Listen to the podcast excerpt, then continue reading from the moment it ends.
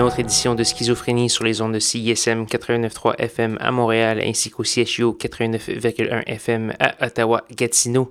Vous êtes accompagné de Guillaume Nolin pour la prochaine heure de musique électronique. Cette semaine, une émission relativement douce et rythmée. On va commencer euh, l'émission avec du A-Sim. On va également avoir du Promising Youngster, Demi Van Erkert, Antenna et euh, le duo montréalais Offshore Banking avec une petite pièce qui s'appelle Wild Palms. Pour consulter la liste complète de ce qui va jouer ce soir, allez faire un petit tour sur sanscloud.com baroblique schizophrénie. Sans plus préambule, voici Asim avec la pièce Another Eve.